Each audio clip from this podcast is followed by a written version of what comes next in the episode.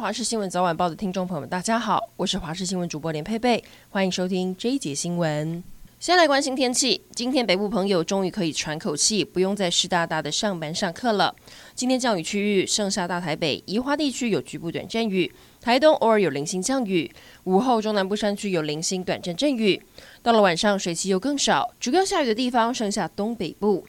温度方面，东北季风持续影响，各地早晚偏凉。清晨最低温出现在宜兰五结十七度，桃园杨梅十七点三度，新北市五股十七点五度。白天北台湾持续偏凉，温度回升有限，一整天大概在二十二十一度而已。苗栗以南依旧有二十六到三十度，南北温差大，南来北往请留意温度变化。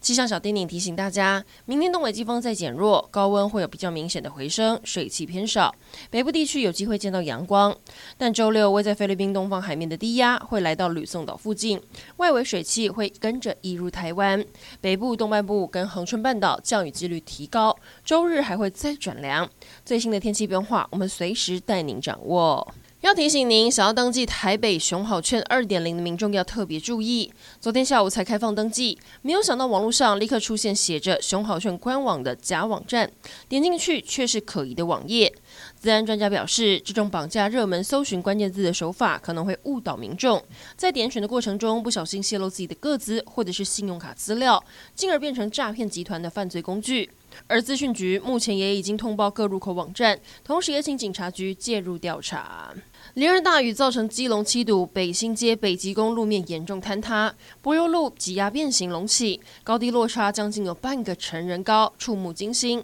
这一带还有五六户民宅，房舍也因为路面塌陷整个下坠，居民冒险回家收拾，但目前这个路段没有办法通行，居民希望工程单位可以赶快处理，让他们可以尽快安全返家。还要来关心宜兰明池山庄的救援进度，预计最快在今天中午就可以撤离第一批民众。原本消防员今天早上将再次运送物资，不过又遇到了坍方，计划要往后延。宜兰土库新国街有一处都市计划道路，因为用地未征收，遭到地主以水泥覆盖，还放上了三个古董瓮封路，引起民众出入不便。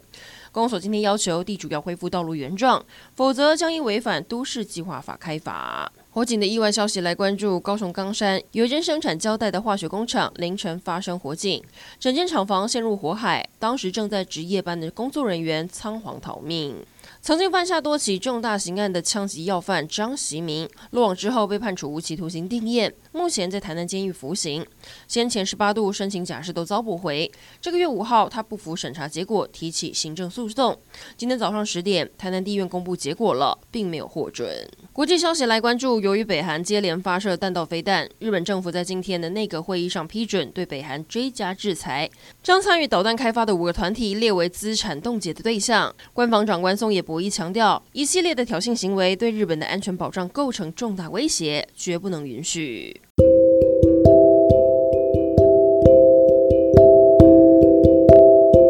以上整点新闻，感谢您的收听，我们再会。